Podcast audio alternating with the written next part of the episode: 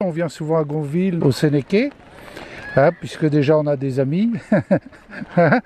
Et puis euh, bah, c'est agréable.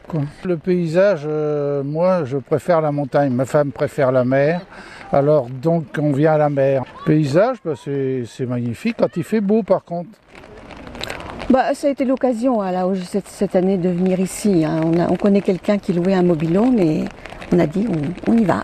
Passer huit jours. Bah, euh, Gouville, c'est c'est assez calme, c'est bien, c'est.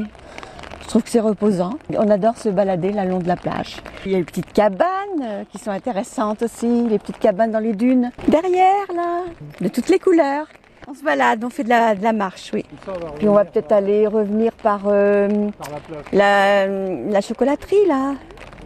Prendre des petits chocolats. On retrouve nos amis, L'apéro. c'est sympa.